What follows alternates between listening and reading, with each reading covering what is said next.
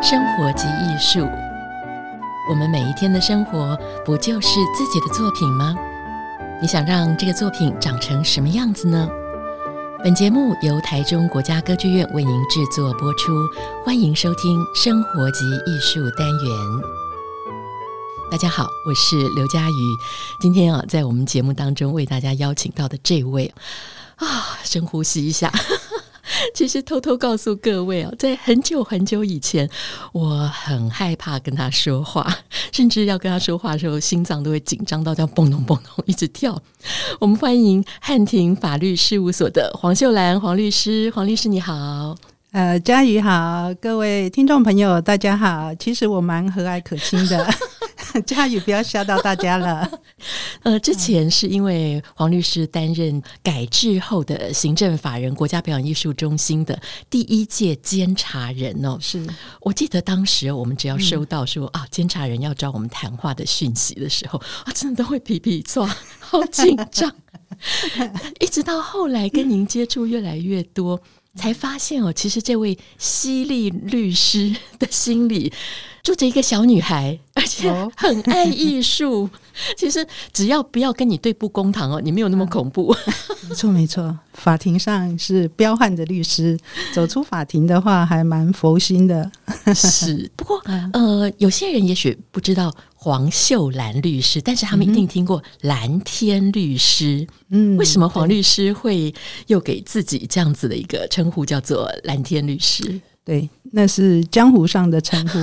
江湖上 啊，因为两年前请印刻出版社要出版那一套法律案例的书籍，那他们就想说，哎，我们取个笔名啊。那呃，我自己思考了很久。那当然，呃，第一个字还是用我父母亲给我的这个名字里面一个蓝。那我从小呢，对于天天空。呃，或者是太空，或者是宇宙，太空非常好奇。尤其长大之后进入到法律的领域啊，对于天道的运行，更是很希望去探索。所以呢，我就加了这个“天”啊，蓝天律师啊。是，我还以为这个“天”是跟包青天有关了，完全没有，好像都应该跟包青天判案有点关系。那。您喜欢人家称呼您蓝天律师还是黄秀兰黄律师？呃，都不是哎、欸，他们喜欢称呼我秀兰姐或秀兰律师。好，这个很通俗的名字，可是很亲切。是哇，这个名字真的就很亲切了。好，呃，不过说实在，我前两天在跟秀兰律师通电话的时候，才把我心里头闷了。这么多年的一个小问题哦，大胆的提问，因为以前都不敢问。就说 您当初为什么会成为国表艺的监察人？嗯，哇，事隔这么久，我才知道是跟台湾大家都知道一件震惊台湾的大案件有关的。呃，那是一个国际诉讼，就是原住民。阿美族的郭一男夫妇啊，他们的《欢乐饮酒歌》要上了奥运的殿堂，成了一九九六年亚特兰大奥运会的宣传曲。嗯，呃，那后来呢，发现这个有侵权的情况，那我们就跟魔岩唱片、滚石唱片。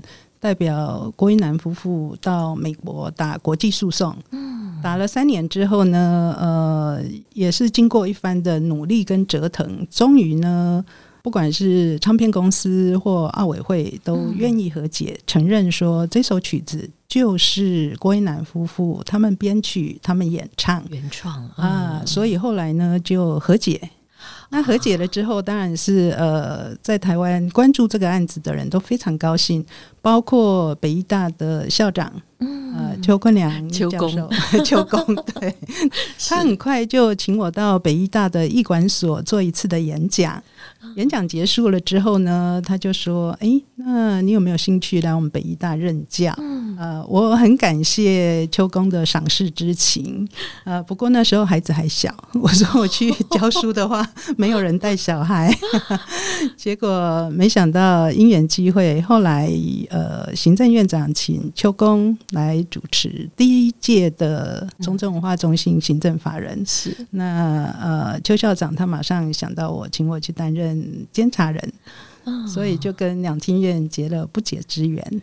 是是，在两厅院期间，是不是您人生第一次哦，这么近距离跟一大群艺术家有这么密切工作的机会？呃，其实呢，我从学生时代就很喜欢表演艺术。我记得第一场的呃戏剧呢，是在台中我的故乡，呃，看云门舞集的新传，哦看得非常非常的感动。呃，因为从小父母亲就跟我们讲，我祖籍是在广东梅县。那父母亲说，三四百年前我们的祖先就渡海来台，在台湾定居。那时候很难想象祖先渡海来台过程中的危险跟艰辛，直到看到新船，我才体会到那是用命换过来的。是我们能够平安，而且呢很幸福的在这一块土地上成长，就是因为先民的。筚路蓝缕，所以我看了之后很感动，而且呃也激发了我对表演艺术的兴趣。嗯，那最后就呃常常进剧院啊。那不过呢，刚刚你提到的这些艺术家，当然都是透过舞台远远的遥望，对看他们的作品。那呃进了这个两厅院，担任他们监察人，每一次开董事会，嗯，呃跟这一些艺术家过招。其实我们那一届的董事会的董事呢，都蛮有呃才华啊、呃，有来自艺术界，有来自企业界。那这些艺术家跟我们之间啊、呃，法律人、企业人 之间的磨合非常有趣。那我们那一届的董事呢，其实都是资历非常深的艺术家。我觉得他们除了才华洋溢之外，共同的特质就是有使命感啊，希望透过他们创作的作品，为台湾的土地留下一些呃美丽的异文花朵，所以我常常也都蛮感动的。嗯，是，而且在您担任监察人的期间，我发现哦。这位监察人很爱看表演，所以常常都会在演出的现场哦看到您。嗯，我想说，哎，律师一定很忙很忙很忙，但是您都还会抽出时间到现场来看演出。因为我们是第一届的行政法人啊，全国行政法人的成败就是看我们这一届的表现，所以大家 对重责大任，所以你当然要进剧院。去看这个作品怎样在舞台上呈现，那背后呢，它运作的一些机制，在董事会才可以提出一些建议啊，或者是有监督的效果。其实那一段时间，我刚好也还是滚石唱片的法律顾问，所以我就横跨这个表演艺术跟流行音乐。是，其实剧场对您好像。虽然是跟法院完全不一样的另外一个世界，嗯，但是您在剧场里头好像找到了不少特别的乐趣，或者是一些感动哦。有没有哪一些节目一直到现在都是让您印象很深刻的？呃，我先说一下，您刚刚说剧场跟法庭。其实他们也有很多共通的地方哦。人家说人生如戏，戏如人生，戏如人生，在剧院会体会到。是人生如戏，我在法庭上每一天都上演。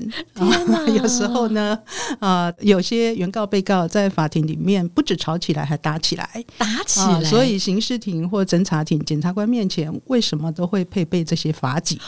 就是要预防这一些突发状况啊。你知道会进法院的人大概不是这个被骗啊，感情被骗、财产被骗啊、事业被骗啊，要去争取回公道，呃，总是带着很多的情绪，啊，很多的委屈跟不满，所以到法庭上那个情绪大爆发。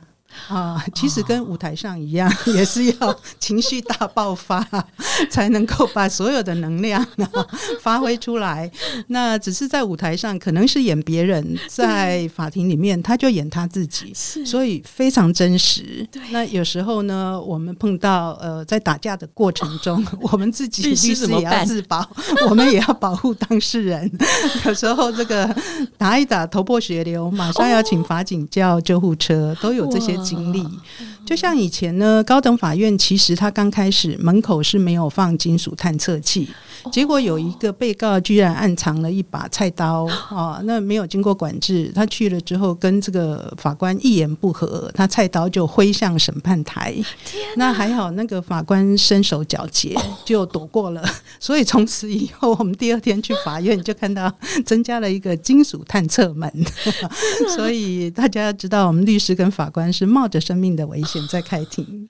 所以在法庭里面看到一幕一幕，其实也是人生的百态，嗯，哎，那那一些一幕一幕真实的戏剧，我们说戏剧对当事人来讲就是他的人生。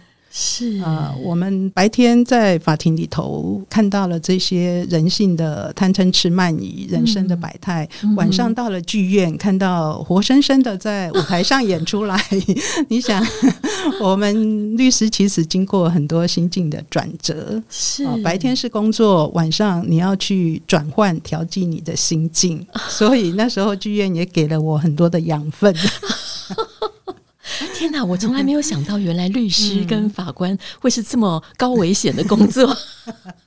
确实是，确实是没有亲身经历，很难去体会其各中的滋味。嗯、那只是说，在法庭看了这么多的故事，啊，人生百态，悲欢离合之后呢，确实会影响到我们的心情，嗯啊，所以那时候你会开始怀疑人生。哦、你会思考为什么这些案件呢？呃，不懂法律的好人，结果被欺负、被陷害、被栽赃，嗯、蒙受了不白之冤啊、呃，甚至呢锒铛入狱。那坏人呢，总是比较懂得法律，会保护自己，哦、会制作很多的证据，所以就逍遥法外。嗯、所以有段时间，我会觉得，我们律师到底是正义的使者，还是魔鬼的代言人？哦、那我是为何而战？为谁而战啊？嗯、所以那一段时间其实有点自我放逐，就到世界各国去自助旅行，想要找到自己精神上的依归啊。那当然到世界各国就会开始也到美术馆、博物馆看展览啊，到各地的剧院啊去参观、去看节目。所以我说，其实这些表演艺术放之四海皆准的，就是它演出了人性。演出了你心里最最柔软的那一块啊，他在呃舞台上呈现，让你去呃有很大的共鸣。所以刚刚你问到说，你有没有印象非常深刻的这个戏剧？对啊，当然我求学时代我印象最深刻的就是《新传》，也因为《新传》呢，所以后来云门舞集的每一档戏。每一个舞作，我一定都去看。嗯、对，这个我可以作证，真的是都有来现场帮我们加油。呃，不只是这样，我觉得呃，云门的作品就是。呈现这几十年台湾的形形色色，那台湾的一个文化的精华跟点滴，嗯，所以就觉得它让我们看到台湾人的特色，那我们也以此为荣。那除此之外呢，这几年其实百花齐放，尤其有一些年轻的剧团呐、舞团，慢慢的呃出现了，那也演了很多在地的这些作品。嗯、呃，为什么我强调在地啊？因为我说这一方土地培养了这些人，嗯，那这些人有他的认同，不只是血统上、政治上、社会上、经济上啊，我们跟这块土地连结。那所有因为啊受到这一块土地滋养而创作出来的这些作品，我觉得都能够打动我们在这一块土地上的民众。所以这些年轻的呃剧团啊舞团，就像耀远剧团 啊，他们三月十二号在呃两厅院演出的《川儿》，嗯啊，我也是从头到尾非常感动。或者像明华园，那也是我们台湾另外一个骄傲，没错。那他演的《宋阿姨》啊，演出了这个戏班子没落传承的心声，是啊，这些我觉得都把我们周遭的这些事物。还有呃一些啊、呃、社会的价值，把它呈现在戏剧里面，我觉得都很可贵，也唤醒我们这一些不会创作的人，连接起我们共同的感情。是，我想是不是也就是因为这一种对于土地的情感，而且看到你们这么多年来看到这些艺术家们的认真跟成长哦，所以好像近几年来您关注的法律上面的方向就开始转变到著作权，呃，可能以前的就是民刑。占据太多时间，但是现在您非常多的时间是来协助这些艺术家们，尤其是在著作权的这块领域上。对，其实呢，那时候十八岁上台北要念书，我一心一意想要进这个文学院，哦、想要对念文学、念历史。那后来呢，父母亲还是认为出路很重要，哦、你念了中文系出来，万一养不饱呢？那所以就进了法律系。呃，那时候还是对于文史非常的钟情，所以在台大大一的时候，我们宿舍就在文学院对面，所以就常常跟。跟着室友，我一个室友是中文系，一个哲学系，就跟着他们去上文学院的课。那所以后来呢，我说我在法庭里面体会了这些人生的甜酸苦辣之后，嗯啊，那我发现。很多的好人啊，被冤枉，或者是没有受到法律的保护。诶，即便有律师，还是没有办法一定能够伸张正义吗？律师没有办法帮他伸出那些证据。哦，很多的好人因为不懂啊，所以呢，他刚开始他信任对方。那所以就没有签合约，那只是口头的承诺。哦、没想到事后对方就翻脸不认人，矢口否认。所以那些人证物证都找不到的情况之下，法官也爱莫能助。你找了律师，律师可以告诉你，你哪一些证据可以支持你拿到胜诉的判决。可是你都没有这些证据的时候，律师也没有办法帮你再制造新的证据。哦，尤其我们传统社会一直觉得伦理。承诺啊，人跟人的信任，那一些宗法的力量是非常强大的，是美德，是。所以呢，不需要用白纸黑字来束缚双方，对对，或者是有些人就认为一签合约好像就是怀疑对方不信任。嗯、对，其实这种感觉在译文界现在还是蛮普遍的，没错。所以译文界的人呢，呃，常常被骗。或者是看不懂合约，闭着眼睛签。嗯，后来为什么我会转到智慧财产权这个领域呢？其实就是跟艺术文化有关。我说我本来就钟情于文史，那后来走上法律，绕了一大圈之后呢，我自己觉得，呃。艺术文化还是我最关注的，而且我可以得到很大的精神上的支持，所以我就慢慢走入到这个领域，那就会碰到很多的创作者。那这些创作者都让我大开眼界。啊、怎么说大开眼界？要加上引号，显然很有故事。譬如说，国内一个很知名的视觉设计师，他在台湾大概红了三十年啊。呃，他当然平常都非常的爱惜羽毛，从来不会惹是生非。嗯、结果有一次呢，他想要买一块土地，好好的养老。结果没想到呢，有有一些纠纷，嗯、那对方一口气就寄了一个存证信函给他。其实对我们法律人来讲，存证信函就小事一桩，对我们来讲很恐怖耶。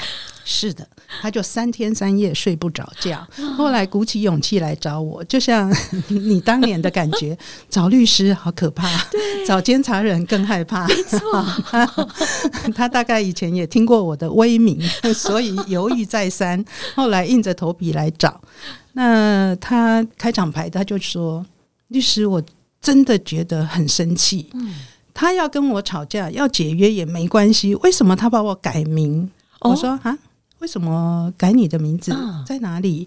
他就拿存证信函给我看，他说：“你看，第一句话就是台端，说我叫做台端，我明明是是姓刘，为什么把我改成台姓端？”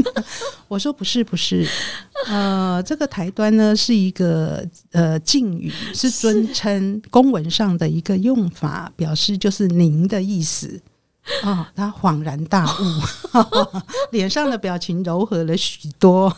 哦，可是呢，呃，你就可以知道，连纯正信函的这些格式他都不懂。对，那纯正信函内容他更是看不懂。对啊。哦他呢，呃，这个名震四海，也得过很多大奖。对，那可是文字白纸黑字对他来讲就非常的吃力，所以我就觉得我应该要进进一步要帮助他，所以就帮着他回信，带着他去跟对方好好的商谈，好好的和解。因为他这种人是不能打官司的，他打官司他进法庭一定会心脏病突发，因为接到存在信函他已经。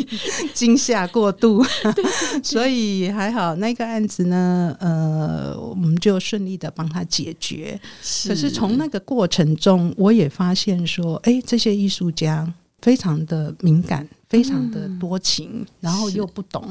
对法律又 又害怕，对，几乎是绝缘体。那我就想到另外一个往事，呃，跟云门的林老师有关。哦、呃，我们可以提提吧。呃、希望林老师，的料，林老师不要听到这一集，你千万不要告诉他，我一定寄给他。大概在二零一零年吧，那时候好像建国百年，那台北市呢，大家兴高采烈的要迎接花博，嗯、还有跨年的晚会。结果有一次很晚的九点多，我正在陪小孩要这个讲床边故事，让他们睡觉。你真的会讲床边故事给小朋友？啊，每天都要讲。不是讲诉讼案件吧？大一点的话就讲诉讼案件，人生的道理。小时候还是要讲童话故事啊，才睡得着。是是。那讲到一半。呃，林老师可能是请他的助理来电说：“哦，我们有紧急的事情要请教律师，嗯、那可不可以马上来开会？”那因为我们律师都是，尤其我那时候是诉讼律师，都是处理这种紧急案件啊、哦。譬如说，呃，今天可能这个被告来委托，明天就要开庭啊、嗯哦，或者是下午就要去看守所看他，哦、收押禁见。那所以这种紧急状况，我们倒是非常了解啊！我就说好，我马上赶过去。过去之后呢，呃，整个会议室非常多的人啊，大概都是那一个团队，因为林老师那时候担任花博的总顾问，是是，那他就带领团队，像林克华老师再出卖一下。嗯嗯 两位林老师。对在场呢，显然他们已经讨论了很久，可能是讨论不出一个所以然，所以发现有合约法律上的问题啊，我就去帮他们一个一个分析，因为他们的对象是台北市政府啊，所以这个姿势体大，是，所以我们就很审慎的在呃反反复复的讨论，然后分析这些条文，嗯，看他们的表情才知道，哎，他们好像第一天。呃，才了解到条文的意思。虽然那个条文应该签了很久了，合约签很久了，他们终于恍然大悟。我说这种情况是对你们有利，所以你们可以去争取啊。那一路分析到十二点多，林老师说：“嗯、呃，黄律师，你要不要直接跟我们讲结论？”你刚刚讲的都很有道理，可是你看哈，我们大概都已经 兵疲马困，头昏脑胀，不知道哪一条要接到哪一条，那你就直接跟我们讲有几点，然后明天我们要怎么做，怎么跟媒体 啊来这个发声明稿啊，我就简单扼要，马上理出结论啊。林老师真的是聪明过人，他马上可以吸收，虽然他也是一脸的疲态。嗯，所以那一次我也是印象很深刻，嗯、就是这些艺术家他们呃承接了一个大活动啊，其实呢合约上对他们有利的条文他不一定知道啊，哦、所以法律人真的是很需要帮助他们。那后来呢，就文化局啦、国家电影中心啦，啊、嗯嗯呃，开始会请我去做演讲啊。是那也是考虑到说，进入到二十一世纪，其实游戏规则非常重要。嗯，因为从传统的宗法力量，或者是人际关系之间的信任啊，口头的承诺啊，似乎呢，这个时候就慢慢的崩解。那大家就是要靠这些游戏规则哦，白纸黑字。所以我后来就把诉讼案件呢大量的减少，因为我发现说，哦，要透过教学、透过演讲才教会这些人。嗯，那呃，之前其实我最早接触到智慧财产权的案子是在滚石唱片担任他们的法律顾问，是，所以听了非常多的演唱会，一定要去听，因为工作要结合到这一些呃表演活动。有时候晚上听一听，第二天头版头条，哎，就冒出侵权案件，就像张学友 学友哥那一次的演唱会爆满，然后天呃过一阵子又发现哎有人侵权，然后就诉讼，今天早上还宣判，是。天哪！所以我们都要完全能够掌握这些艺人的动态，跟他们各种的表演的活动。是，所以那个时候呢，我是先进唱片界。嗯，其实如果是从流行音乐、广播电视，一直到表演艺术或者是电影表演艺术呢，他们对于这一些法律关系远远不及流行音乐，远远不及电影。它的顺序呢，大概表演艺术是最后。最后，我不是在贬低表演艺术界的人啊，而是。呃，表演艺术界特别重视伦理，重视师徒关系，重视辈分感情，哈、嗯，也因为他们重视这些啊、呃、人与人之间维系的那一种力量，嗯、所以他们能够做出这样子的作品。嗯、所以游戏规则这件事情对他们来讲，白纸黑字是很遥远。啊，这个呢，并不是在贬低他们，而是有他的呃这个历史的渊源，主客观的因素。那流行音乐哈，嗯，可以去思考看看，所有的艺术形态是不是音乐穿透性最强？你可能听不懂呃韩语。啊，嗯、那防弹少年 BTS 啊，它红遍全球。那我们年轻的时候听西洋乐曲，嗯、我们可能呃西洋歌词不是英文也没那么好，对，可是呢就会被它的旋律啊打动。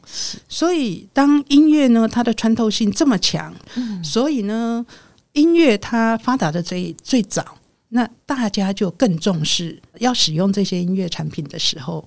我们要立下怎样的权利义务？嗯，那因为它的获益也最大，哈，所以在欧美的话，他们其实都有很多的市场机制。嗯，我那时候在帮滚石处理这一些合约啊，呃，也得到很多的收获。后来就碰到侯孝贤导演，因为他们要帮他做原声带。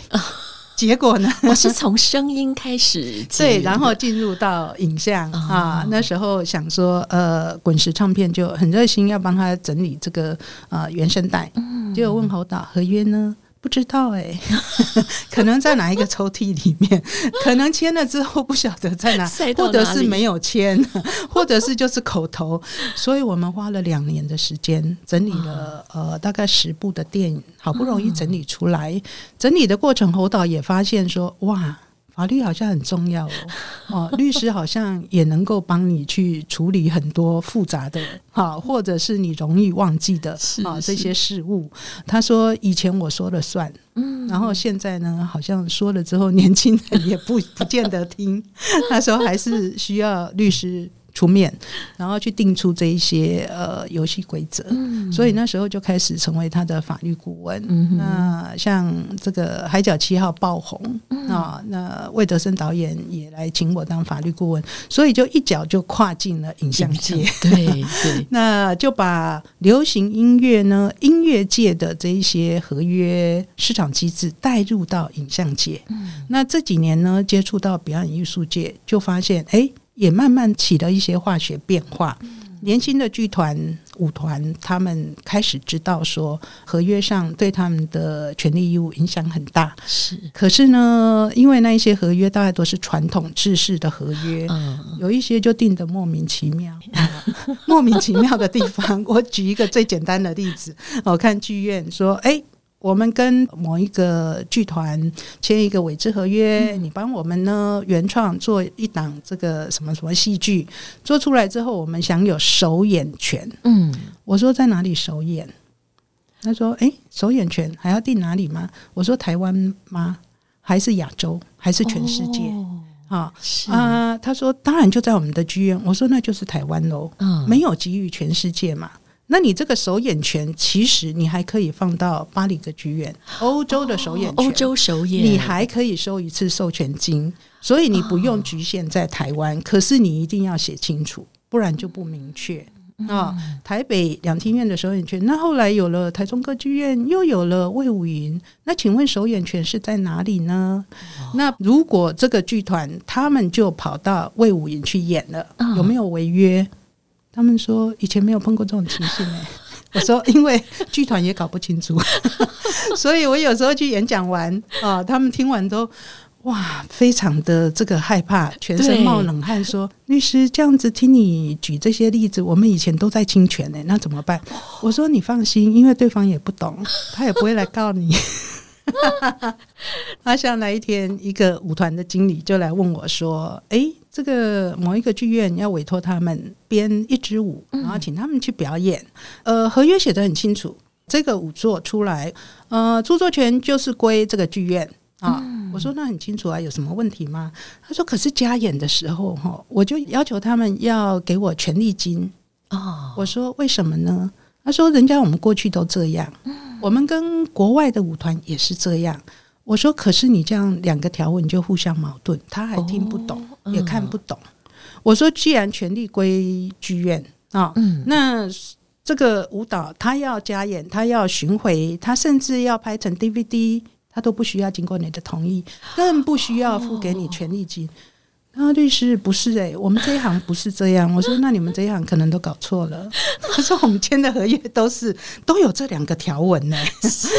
哇，而且糟糕，事情大条了。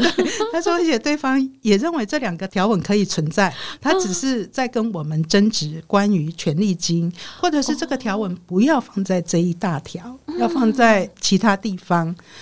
我说不是啊，这样根本就违反了著作权法。哦，所以你看，是不是表演艺术界需要再教育？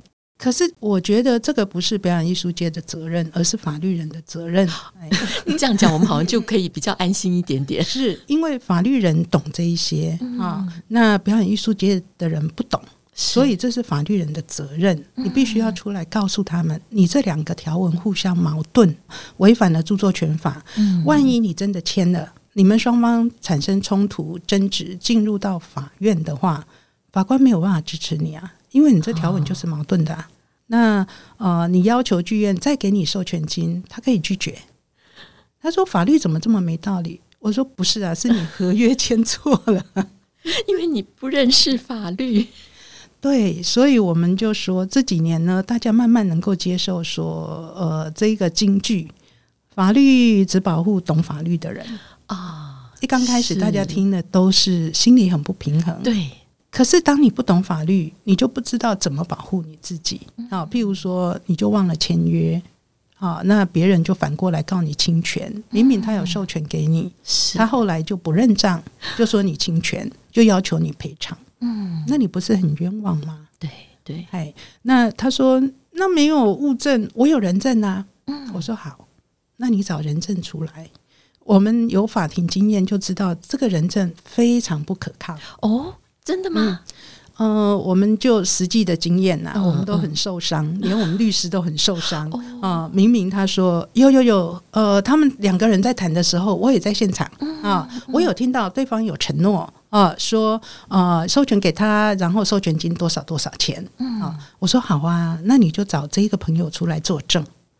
结果他就推脱啦，啊，两边我都认识，我怎么好意思去？哦，我要讲哪一边的好话？好，那或者是不得已真的去了。嗯，法官一问，他说：“哦，我忘记了，那一天呢，我有点感冒，头昏脑胀。”然后有更离谱的是，他又不想来，又不好意思拒绝啊。要开庭了，人还没出现啊。那个庭务员已经在唱名了，证人谁谁谁啊，怎么还没来报道？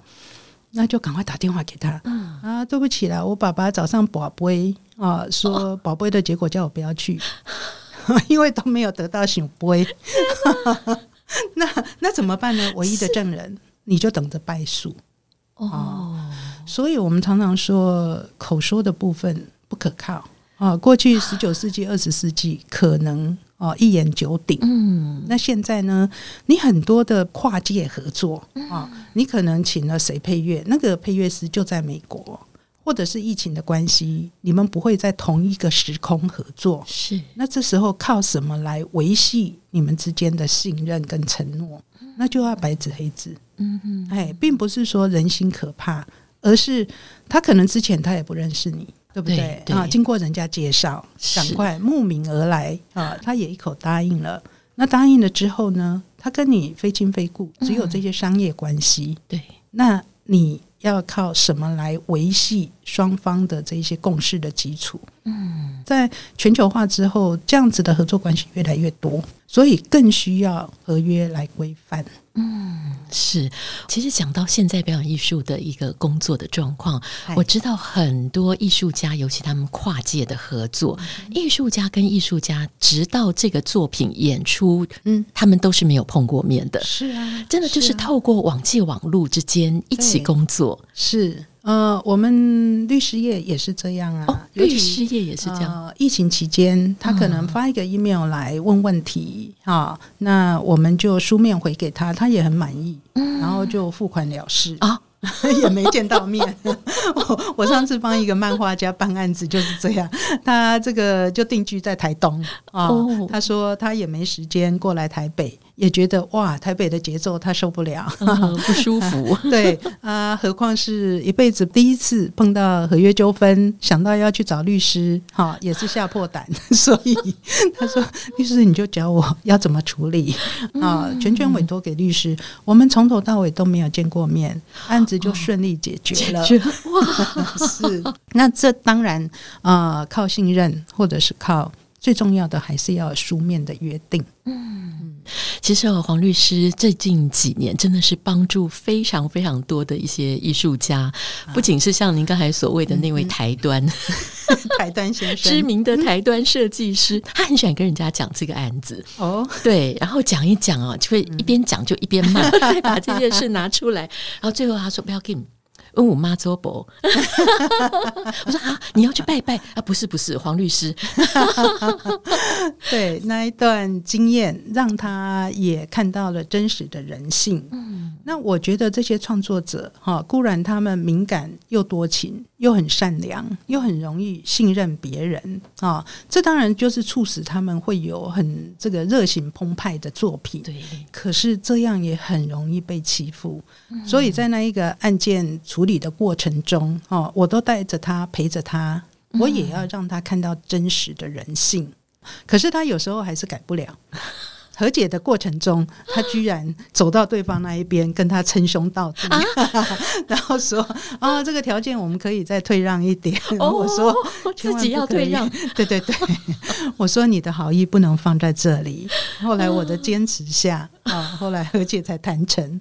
所以我觉得这是创作者很可爱的地方，嗯、可是呢，也常常邀请别人来伤害自己。啊、哦！邀请别人来伤害自己，变成是自己去邀请别人啊！他最后他不知道为什么他这么受伤，嗯，所以常常呢，我在跟他们讲解决方案之前，我也会在话说从头啊，回到这个现场说：哎、嗯，当年你为什么这样签？那对方呢，其实在这个条文就设计陷害你。就像我刚刚说的那个漫画家，哦、他说出版社有答应我，每一年都先付给我一百万呐、啊，嗯、那他付到第二年就没付了，为什么会这样呢？我说，那你合约先给我看，嗯、我一检查，我说第二条就写得很清楚啊，只有第一年付给你啊，哦，过来就没啦。他说怎么可能？我们明明这个咖啡厅谈的时候很愉快啊，而且他有答应我啊。哦、我说那请问他写成合约，你有没有看？哦，这就问到了他的痛。他说：“我就信任他，他有念给我听，嗯、啊，我听到一百万，我就说好，然后就签了。”我说：“可是他真的没有写五年，每一年都要给你一百万。”他说：“那他这样没信用啊？”嗯、我说：“是，问题是你已经签了，他有没有信用？你要不要再跟他相处共事？嗯、你要不要唾弃他？这是另外一回事。”哦，你可以放弃这个人际关系，可是我们现在要解决这个案子，这个案子你就拿不到第二年以后的四百万，一年一百万，你看他损失多大？嗯，就因为他的过度信任，嗯啊，而且我发现创作者常常看合约跳着看，选择性的看，看到他要的数字啊，他要的那几个字，他就心满意足就签了。结果内容完全不是这么回事。呃，是他，他很难过的是，他听完我指出来说那个条文之后，嗯，他讲了一句话。其实我每一次案件如果回归到原始的状态，常常会碰到这种情形。他们说：“律师，我被骗了。”我真的很不忍心跟他说：“你真的是被骗了。”因为我如果这样回答，他们说我怎么那么蠢，我就不晓得怎么回答。又怕伤害他们，是二度伤害啊啊！有人比较彪悍的一个女强人说：“我被耍了。”我更不敢讲，因为我怕你不能说对你被耍了，我怕他离开这个我的会议室，拿着刀去追杀对方。对。所以我深深的觉得这个合约的重要性，也深深的觉得表演艺术界很多的创作者因为过度信任，因为对法律不甚理解，是，所以呢，把自己陷于这个很困难的境地，有时候连律师都帮不了你，嗯嗯，是，所以我后来才希望说开始做教学啊，跟演讲，对，还要写书。对，专门讲给这些创作人听。第一次呢，到光点华山电影馆，因为那时候就讲给电影人听啊。光点华山电影馆的执行长就说：“哎，有一个制片跟我说，终于有一个律师来这里讲了人话，讲人话，因为你讲的话他们听得懂。是，尤其是讲很多案例啊，他们呢就会投射在自己身上。这也是一个好方法。投射了之后，他才知道他怎么做。”是啊，是。那如果你自己没有发生这些不幸，他们通常都很开心，会看到别人看到别人的不幸，说呃，还后嘎仔不希望，对对对，他的心态是这样。当然也是为那一个人呢，这个 也会掉下伤心泪。可是呢，又很庆幸，好李家在不是我。对，所以我觉得创作者非常可爱啊，跟他们相处的过程。你可能会被他们气死，可是呢，你又知道他不是恶意，对啊。然后我觉得最难的就是要把他们教懂。嗯，很奇怪哦，哦，他们可能是呃非常知名，常常得奖，然后是大师级，对，哎，可是看到合约完全投降，然后有时候要跟他们讲五次，他 还不一定懂，所以要孜孜不倦的。呃，非常有耐心的一直说，其实真的黄律师这些年哦，看到你在很多的地方教课，而且我有很多的朋友去上完课以后都说。帮助非常非常的大，因为说实在，法律对我们来讲是让我们害怕的东西。啊哈！但是经过你非常生动又有点文学性的这样子去叙述整个故事之后，忽然就让我们在法律的条文跟这个情理之间，好像找到了一些蛛丝马迹哦。是，呃，是不是也是因为这样子，所以你连续写了四本书？虽然说，呃，看到第一本叫做什么《如何面对合约》，是，可是你不要害怕。你真的进去看的时候，都在讲故事，对，都在讲别人悲惨。你觉得，哎，怎么会发生这种事？非常错愕的事啊！那那时候想要把它写下来，不是一口气出哈，那是出版社他们非常积极。可是我写了十年啊，慢慢累积，对，呃，每个周末啊，都去在咖啡厅好好把它写下来。因为我觉得这些呃案件或故事，它曾经让我心里有坎过不去，或者是我的当事人受伤很重，嗯，那我觉得一定有共通性。啊，可能其他的当事人、创作者也会遭遇到这样子的一个类似的状况。嗯、我们多么不希望重蹈覆辙，所以我把它写下来之后，当然每一个故事大概都是综合很多故事，把它糅合在一起，嗯、然后写出我最感动，或者是我自己有那个过不去的坎，过不去的啊，嗯、或者是呢，让我当事人很受伤的地方，嗯、我把它写下来。嗯、那总是希望在社会上一些黑暗的角落，他可能没有资源来找律师，啊、是。哦，可能没有那个机缘碰到好律师能够引导他，他至少看了书，他第一个有力量，嗯，知道说哦，这个世间有其他人也曾经。承受过这样的苦难，对，那他可以参考这些方法，嗯，哎，至少呢，在他觉得很沮丧、很低潮、很彷徨的时候，嗯，他有一个参考的一个对象，对。啊，一个方法可以支持他，让他不至于就这样真的坠落，嗯。啊，没有人接住他，是。嗯，这些书真的很重要。如果大家有这方面的需求，真的可以去看一下。只要在书店的平台上面打上“蓝天律师 ”，嗯、你就会看到。对，比如说面对合约啊，或者会跟您分享正义到底是什么，嗯、在法庭里头的正义，还有在婚姻关系里头怎么样找到出路，是以及在这个天平的 两端，我们到底该怎么样去取舍？而且写这些文章，呃。呃，让我自己也得到很多的疗愈啊，心里那些坎就过了。嗯，啊，我也很希望说，跟我一样啊，曾经受伤，不管在法庭上、法庭外的人，看到了之后，他也可以得到一些疗愈。是，嗯、呃，那有人就说，诶。那那个是过往的案件，那律师你现在呢？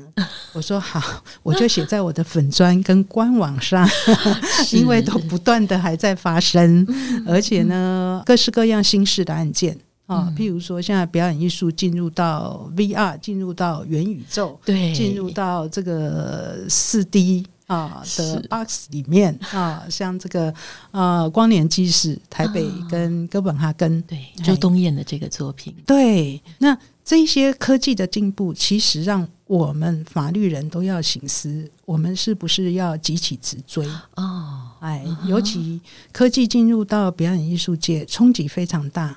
那这些创作者非常快速投入他所有的心思，那创造出这些很奇特的作品。对，那我们法律人是不是有人在研究？再看啊，这个四 D 的 box 它是不是形成某一种著作？哎，你们脑筋跟我们脑筋真的不一样哎，结构结构不同，对，左脑右脑也不一样。你们只想到哇，欣赏叹为观止，对，是是。可是我们法律人呢？我认为法律就是要服务服务各种人啊，包括服务表演艺术界。这些作品呢，我们让他得到他应有的位置。嗯，啊，他可能是摄影著作，可能是视听著作，那权利归谁？嗯，啊，大家呢把它说清楚，啊，这样事后才不会有纷争。对，因为我们陪太多的创作者经过那一些纷争，那一些对他来讲是生命的扼杀，而且在那个过程中，他没有办法创作。我觉得这是很遗憾的事情，嗯，所以我们法律人能够帮助表演艺术界的创作者，就是让他避免这些烦恼。是啊，是当然，他以前闭着眼睛签的合约，我们只能善后。那亡者已矣，来者可追，所以我才在台北艺术大学、台南艺术大学研究所哈，让他们这些年轻学子在很年轻的时候就开始培养这些合约的概念。是，而且像今年我很感动的是，我一向都在电影所教，后来艺管所呢，他们有学生过来听，就觉得说，哎，帮助很大，他们也可以。转用啊、呃，像在影视圈这几年非常流行的就是投资，而且企业界也进来投资这些电影啊的作品，那给台湾的这个影视作品注入非常多的资金，也使这些创作能够得以实现。嗯，那表演艺术界呢？以前呢，大概它的体制就是靠政府、靠剧院。对啊，补助啊，完全的出资啊，嗯、来让你创作这个作品。可是呢，呃，他们之间的天平其实也不平衡，因为权力都归剧团，可是有一些剧团，他就没有那个人力，可以再好好行销，好好做 IP 开发。嗯、所以呢，这几年剧院也在做一些观念的改变、做法的改变，嗯、就是关于 IP 开发，剧院可能有更丰富的资源来帮助这一些创作者啊、表演团体，好好的推出。譬如说，我们把旧作拿出来，加上 VR 或进入到元宇宙，嗯、那又是给他一个价值的利用。那加值了之后，权利归谁啊？我说，在 IP 开发的过程，其实表演团体也不要那么的害怕。你如果给剧院百分之二十、百分之三十，剧院他就有责任了啊，他就有责任要帮你推推到巴黎，推到上海。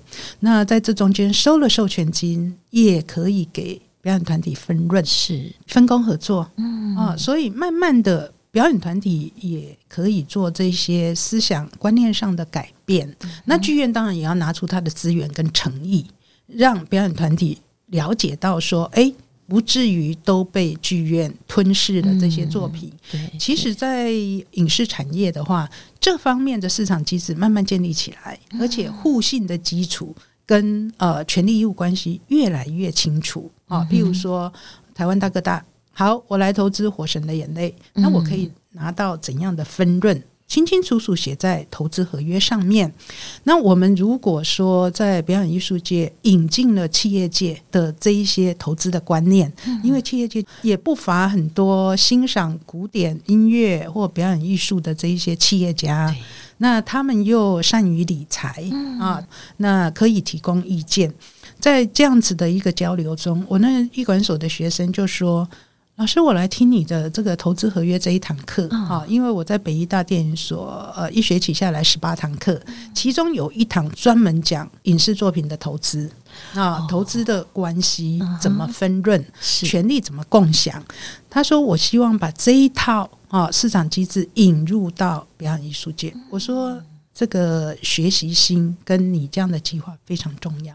表演艺术界非常需要，这就是一个呃产业之间的一个转换啊，把知识经验做平行移植的转换，我觉得非常非常棒。对对，可能觉得有时候有了一个好的合约，其实是彼此更加的信任跟放心，可以一起向前走，一起工作。对，你这样的观念非常重要。我们也很希望推广这样的观念。确实，老一辈或者是传统的思想就会认为说，白纸黑字就是在限制我们双方，那表示我们双方的信任度不够。这个呢，都是错误的观念。你反而如果双方没有办法走到尽头。嗯，这时候缘尽情了要怎么结束？你去看传统的合约都没有退场机制，哦，对，都没有提到怎么解约、怎么终止合约。终止合约之后呢，我们这中间完成的作品可能是已完成，可能是半完成，嗯、那要归谁呢？啊、嗯呃，通常走到这一步的时候，双方都已经反目成仇。很难坐下来商量，冷静的来解决这个问题，所以我都建议说，合约之初你里面有一个条文，一定要提到退场机制。嗯，那很多人，尤其是创作者，就很煎熬，会觉得说。律师，为什么一结婚你就叫我把离婚的条件写清楚呢？我说这是两回事，好吗？那真的要写清楚也不错啊，你就知道说啊，日后如何去处理，而且你看到那些条件，你可能就不敢离婚了，你可能就不敢跟对方结束合作了。那。呃，这个退场机制慢慢推了几年之后，呃，创作者越来越有这样的观念，他们也觉得，尤其年轻这一代，他们比较容易接受。嗯，呃，慢慢的呢，去教会、教懂这些创作者，我觉得也很有成就感。嗯哼，是哇，所以大家现在可以看到黄律师的工作是多么多么的重要。呃，我相信在我们的 Podcast，除了一般的观众之外，呃，也有很多是艺术家也在听这一集，所以哦，如果台中地方的艺术家有这样子的需求的话，台中歌剧院也是有邀请您去做一些相关的法律讲座，对不对？啊，对，说到这一点，我挺感动的。所以不管疫情多么的严峻，我还是亲自到了现场帮他们上课，因为我觉得很不一样的是，台中歌剧院对于教育推广啊，他们有很高的热情，而且很积极的在执行。他们每一年呢，不止对内哦，内部当然是有这个呃员工在职的训练，对外的话，他们对中部几个县市。啊，也让他来报名，还分基础班、实战班，就是进阶班，班 对，好厉害哦！他们都有区分啊，也有财务的，也有法律的。那所以他们就会呃建议我说，哎，基础班啊、呃，老师你就写的简单一点，不然他们压力会很大，吓跑了。对，那到实战班的时候呢，哇，我们就权利义务啦，各种 IP 的开发写的比较复杂。哦、那我很感动的是呢，呃，连这个。呃，中部各个县市的文化中心的场馆人员也来上课，云林来的啦，哈，彰化来的啦，上整天哦，哦，而且他们的提问都看得出来说他们在工作中非常认真，所以碰到的问题赶紧拿到课堂上来问。啊，我上一次到台中上课的时候呢，碰到大墩。啊，文化中心，嗯、他们就说啊，我们现在在办增建，那增建的这些法律关系如何处理？他们那增建办法需不需要修改？我说，哎、欸，你们大墩的展览都做得很好哦，哦哇，他很开心就对现出了光彩。我说我去看过好几次，你们环境也很好，策展也做得非常用心啊，那是真话，因为很喜欢他们的展览。那其中也有从香港来哦，我就觉得对台中歌剧院实在太厉害，真的太厉害了。呃，下课的时候，那个香港的那朋友就跑来问问题，哦、我说：“哎、欸，你好像不是台湾人，嗯、因为那个广东腔非常的浓厚。嗯”他说：“对，我从香港来。”我说：“你特地来？”他说：“对，因为课程一个礼拜，我就来台湾住一个礼拜。”哇！当然前面要隔离啊、哦，他都不惜花下这个时间。我说，你为什么千里迢迢来到台中来上课？嗯，嗯，他说，因为我们香港没有这样的课程。然后我觉得台中歌剧院设计这个课程非常好，他真的上的非常的专心。嗯啊，那主管呢、啊，承办的窗口呢也非常用心，对我提出来的简报，他们会再三的检视比对，看是不是跟学员提出来的呃问题是不是相符。哇！啊，你你在这中间，你就会很感动，你也会愿意说，呃，跟他们一样的热情去推动这样的课程。是，是那我们上一次四月中旬去上的那一堂课呢，上到一半的时候，嗯，突然有紧急的通知说他们有确诊足迹。哦，他说老师，下半堂你要继续上吗？我说我是可以把它上完，你们敢不敢上？他们说 学员也都很希望上完。我说好，那我们就民主啊，民主尊重各个学员的意见。他们想上，我就把它上完。嗯哼，我们就继续把它上完，上到六点。哇啊！所以我我觉得这种热情会互相感染。那台中歌剧院在这一部分，他们真的是做的非常积极。是，那也加惠于中部各县市的。啊，这一些有心投入到表演艺术界、艺术管理的这一些场馆，不管是年轻人啊，或者是已经从事实务工作的这些朋友，是哦，他们都蛮珍惜的。是哇，听黄律师讲，真的觉得好感动哦，而且也为台中歌剧院觉得非常非常的骄傲。其实我真的觉得，在任何一个地方的场馆呢，呃，要有温度。因为场馆是。一个建筑嘛，如果这个场馆要有温度，它真的需要一群充满热诚的工作人员，也要有艺术家源源不绝又很安心的这些创造力。是，当然还需要有观众能够走进场馆，大家相互的互动回应。那这里头我们过去可能都很忽略的就是法律的这一环，现在才知道它多么的重要，因为有了它，大家才能彼此安心的工作。对，安心这一点对创作者来讲特别重要，因为所有的创作都是在你静下心来。啊，你那种热情，你人生的那些能量才能够迸发出来。是，你就光光看那一位这个知名的视觉设计师 收到纯正信啊，为了台端两个字，三天三夜睡不着。那他怎么创作呢？是。啊，所以我觉得，如果大家能够把法律当做朋友去亲近它，而且善用他，是。啊，那这样的话，他真的能够帮助你，真的能够保护你的权利，而不是去象征说你是无情冷酷啊，不重视双方的信任关系的人。我想时代在改变，大家的观念也要跟着改变。其实法律是成为你的好朋友。嗯哼，那你如果不把他当做朋友，他迟早会找上你，那就很惨。他就不是用朋友的态度来跟你碰面了，用敌人。那对创作者来讲，就是一个很大的压力跟困境。嗯是是，好，真的非常感谢哦。呃，今天带着我们，不仅是了解到了法律，而且也给了我们一些途径去亲近、认识这位可能对很多人来讲是新朋友。所以我们要再次谢谢秀兰律师，谢谢我们的蓝天律师，谢谢佳瑜，是我们大家一起来为观众创造一个更幸福、更精彩的译文体验。对，一起加油！是。加油！谢谢，谢谢，台中歌剧院，谢谢。好，那么今天的挖艺术生活及艺术单元就为您进行到这边，谢谢您的收听，我们下次再见喽，拜拜，拜拜。